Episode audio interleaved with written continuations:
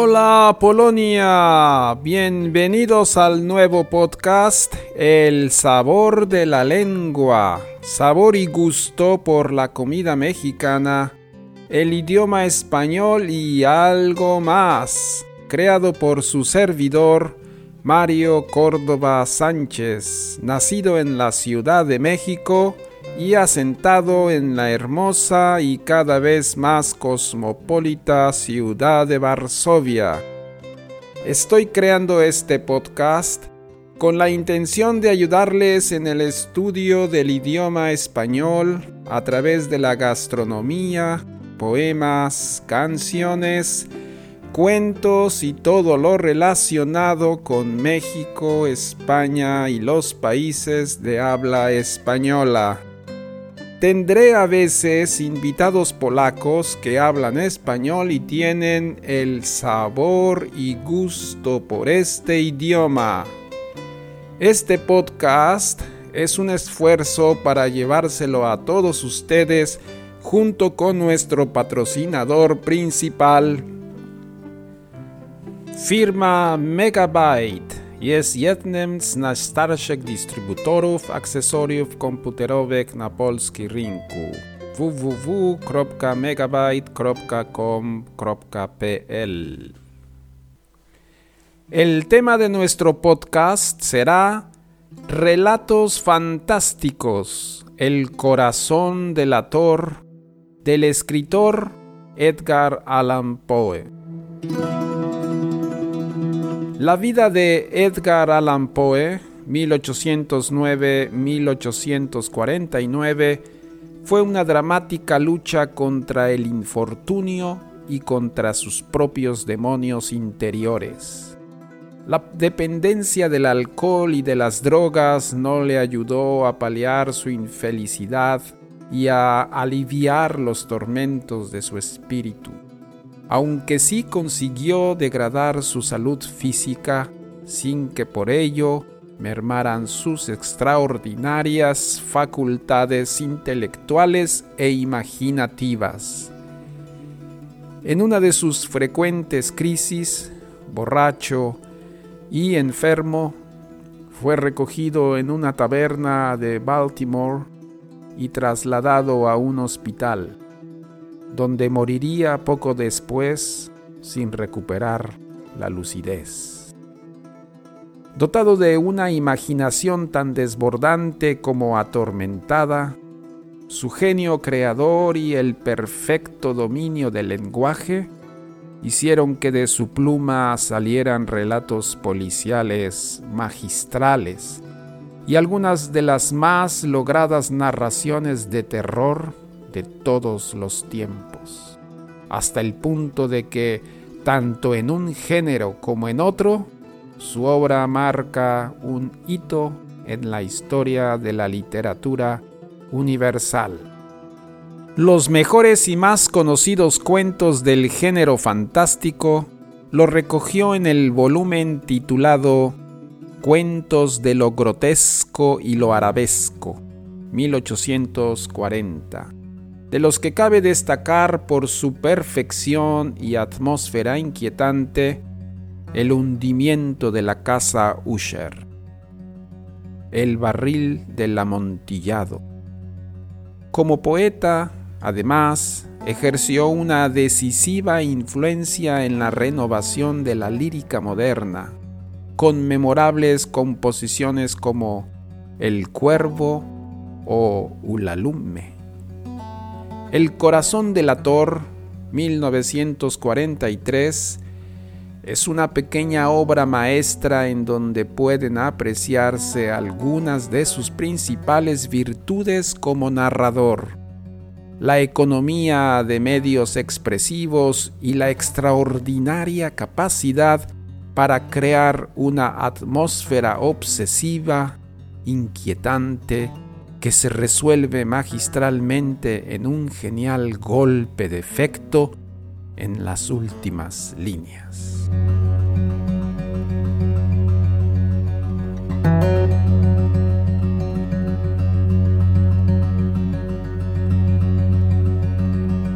Traducción del relato del escritor y traductor argentino Julio Cortázar.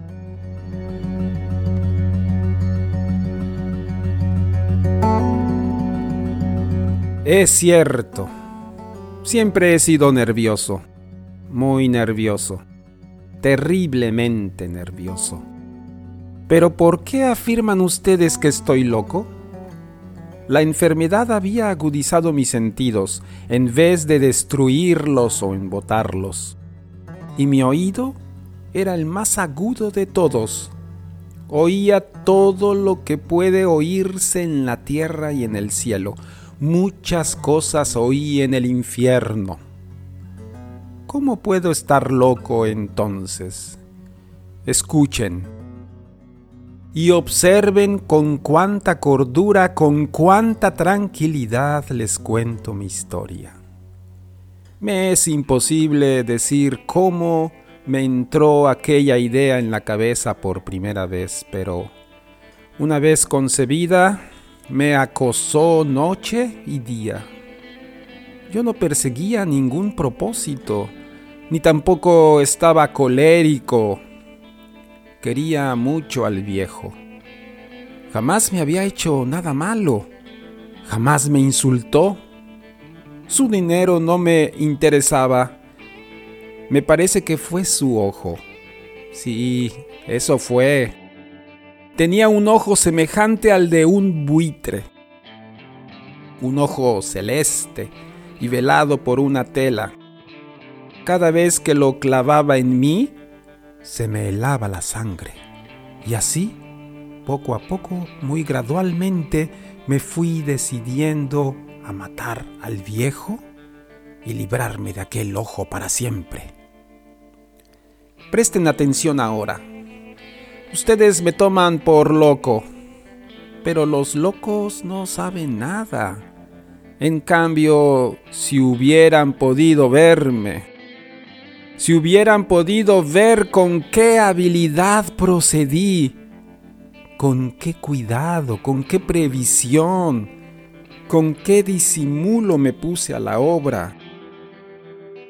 Jamás fui más amable con el viejo que la semana antes de matarlo. Todas las noches hacia las doce hacía yo girar el picaporte de su puerta y la abría oh, tan suavemente. Y entonces cuando la abertura era lo bastante grande para pasar la cabeza, levantaba una linterna sorda, cerrada, completamente cerrada, de manera que no se viera ninguna luz y tras ella pasaba la cabeza. Oh, ustedes se hubieran reído al ver cuán astutamente pasaba la cabeza. La movía lentamente, muy, muy lentamente, a fin de no perturbar el sueño del viejo.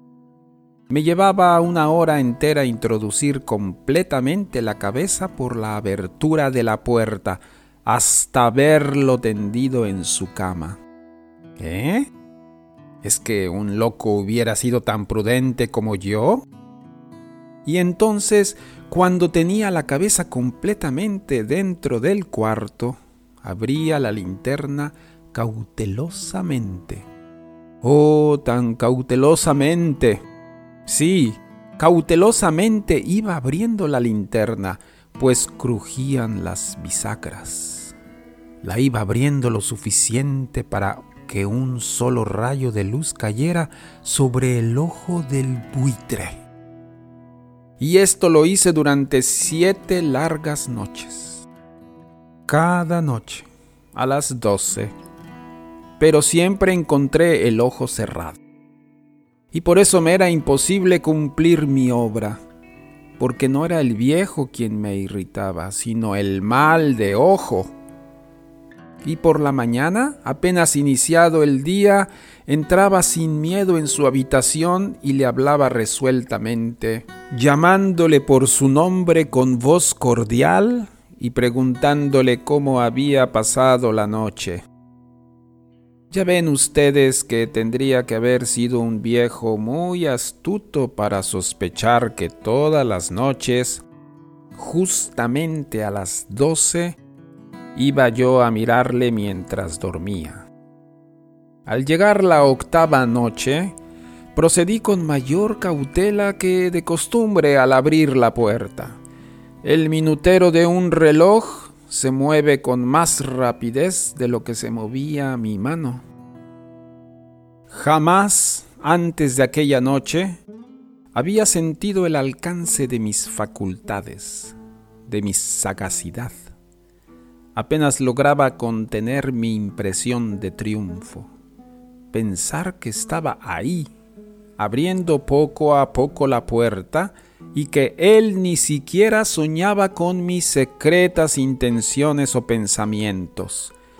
Me reí entre dientes ante esta idea y quizás me oyó porque lo sentí moverse repentinamente en la cama como si se sobresaltara. Ustedes pensarán que me eché atrás, pero no. Su cuarto estaba tan negro como la pez, ya que el viejo cerraba completamente las persianas por miedo a los ladrones yo sabía que le era imposible distinguir la abertura de la puerta y seguí empujando suavemente, suavemente. Había ya pasado la cabeza y me disponía a abrir la linterna, cuando mi pulgar resbaló en el cierre metálico y el viejo se enderezó en el lecho gritando ¿Quién está ahí? Permanecí inmóvil sin decir palabra. Durante una hora entera no moví un solo músculo. Y en todo ese tiempo no oí que volviera a tenderse en la cama. Seguía sentado, escuchando, al igual que yo lo había hecho, noche tras noche, mientras escuchaba en la pared la carcoma que anuncia la muerte. Oí de pronto un leve quejido y supe que era el quejido que nace del terror. No expresaba dolor o pena. Oh, no. Era el ahogado sonido que brota del fondo del alma cuando el espanto la sobrecoge. Bien conocía yo ese sonido Muchas noches, justamente a las doce, cuando el mundo entero dormía, surgió de mi pecho, aunando con su espantoso eco los terrores que me enloquecían. Repito que lo conocía bien. Comprendí lo que estaba sintiendo el viejo y le tuve lástima, aunque me reía en el fondo de mi corazón comprendí que había estado despierto desde el primer leve ruido, cuando se movió en la cama. Había tratado de decirse que aquel ruido no era nada, pero sin conseguirlo. Pensaba, no es más que el viento en la chimenea, o un ratón que corre por el suelo, o un grillo que chirrió una sola vez. Sí, había tratado de darse ánimo con esas suposiciones, pero todo era en vano. Todo era en vano porque la muerte se había aproximado a él, deslizándose furtiva y envolvía a su víctima.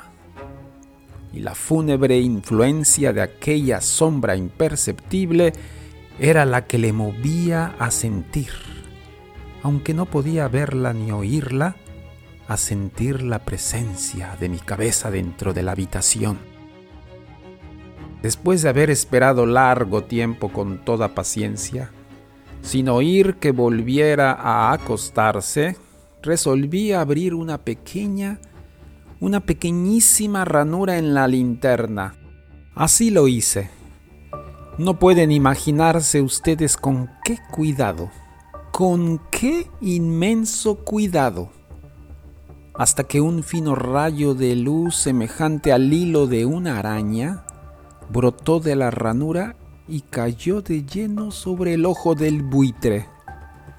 Estaba abierto, abierto de par en par, y yo empecé a enfurecerme mientras lo miraba.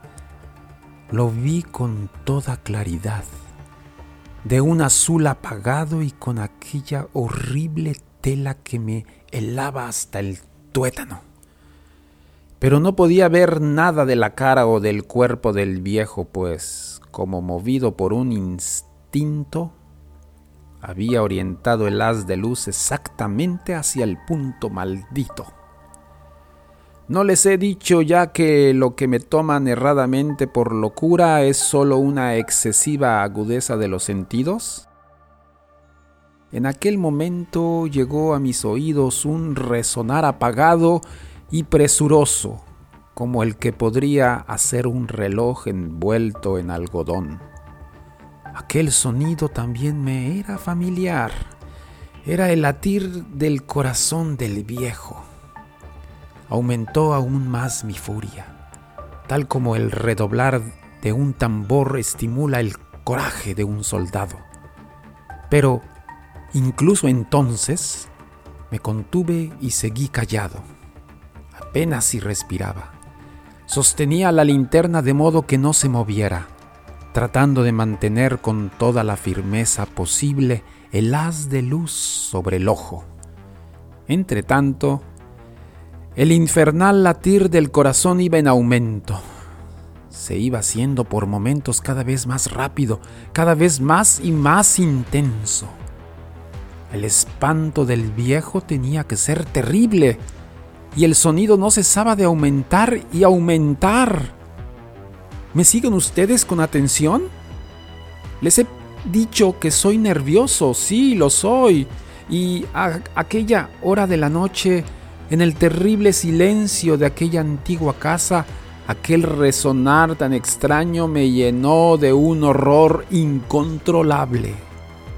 Sin embargo, me contuve todavía algunos minutos y permanecí inmóvil. Pero el latido crecía cada vez más fuerte, más fuerte. Me pareció que aquel corazón iba a estallar y una nueva ansiedad se apoderó de mí. ¿Algún vecino podría escuchar aquel sonido?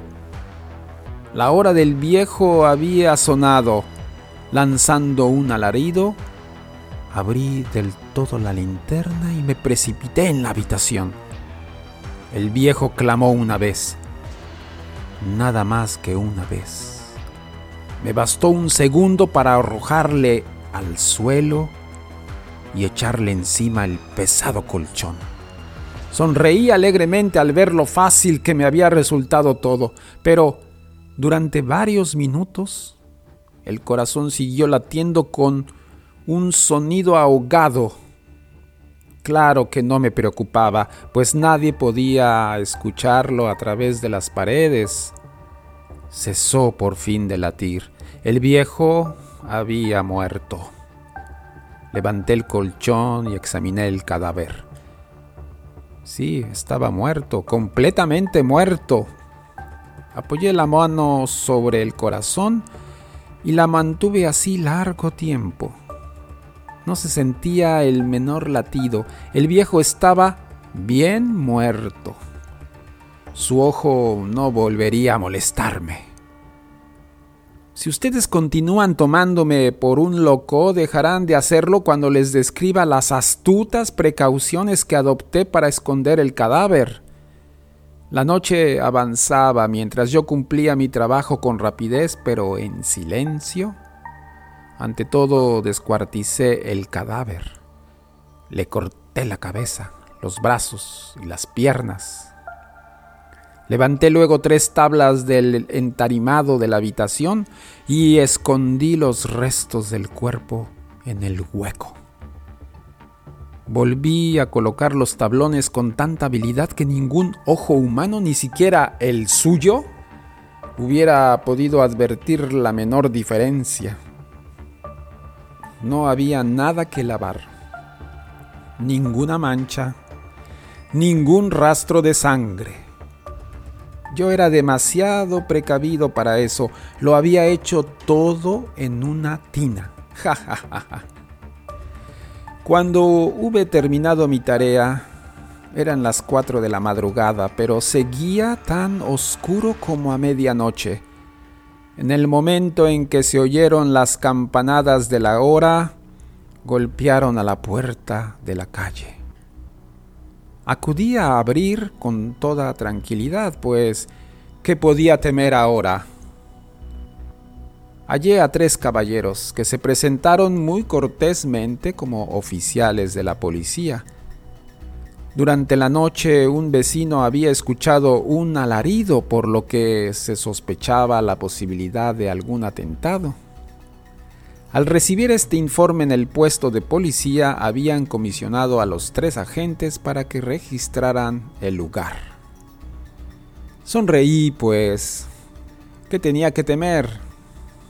Di la bienvenida a los oficiales y les expliqué que yo había lanzado aquel grito durante una pesadilla. Les hice saber que el viejo se había ausentado al campo. Llevé a los visitantes a recorrer la casa y los invité a que revisaran, a que lo revisaran todo bien. Finalmente, acabé conduciéndolos a la habitación del muerto.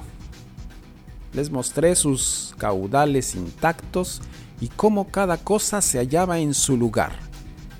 En el entusiasmo de mis confidencias traje sillas a la habitación y pedí a los tres caballeros que descansaran allí de su fatiga, mientras yo mismo, con la audacia de mi perfecto triunfo, colocaba mi silla en el exacto punto bajo el cual reposaba el cadáver de mi víctima. Los oficiales se sentían satisfechos. Mis modales los habían convencido por mi parte, me hallaba particularmente tranquilo. Sentáronse y hablaron de cosas comunes, mientras yo les contestaba con animación. Mas, al cabo de un rato, empecé a notar que me ponía pálido y deseé que se marcharan. Me dolía la cabeza y creía percibir un zumbido en los oídos, pero los policías continuaban sentados y charlando. El zumbido se hizo más intenso. Seguía resonando y era cada vez más intenso.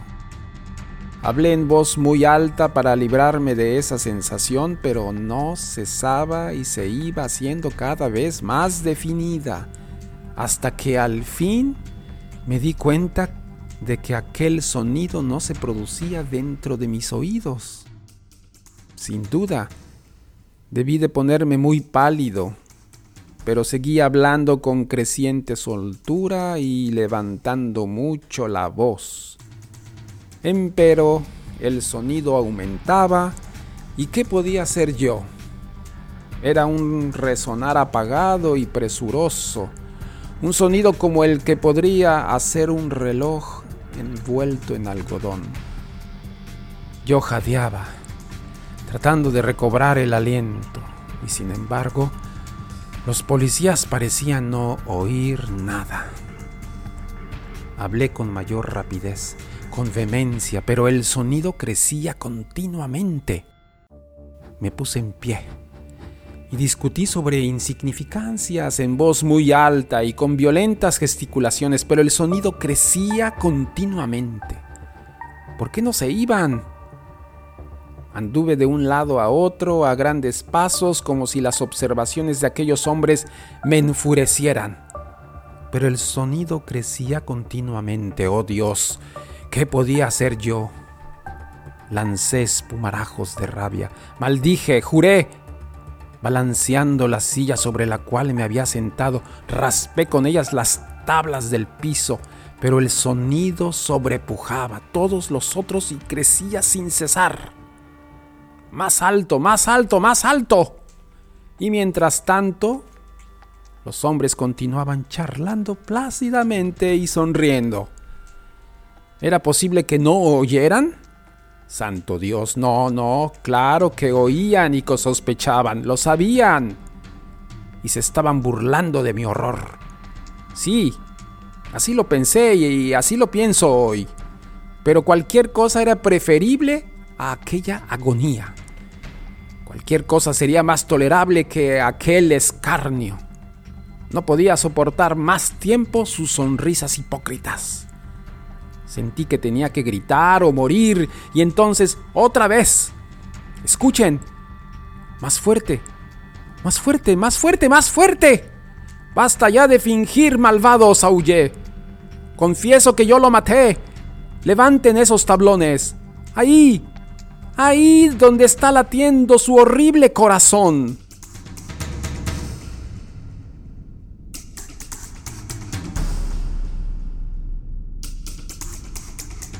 Si te gustó este podcast, te invitamos a que lo compartas con alguien más. Y te invito a mi blog el sabor de la lengua.blogspot.com y ahí podrás ver el texto leído aquí en el podcast. El siguiente capítulo continuaremos con el tema relatos fantásticos. Recuerda, las palabras y expresiones en temas de literatura y cuentos te ayudarán a enriquecer tu vocabulario.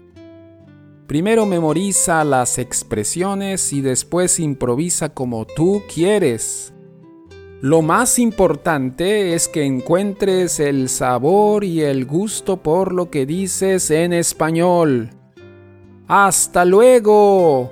Y no un adiós. Nos vemos amigos.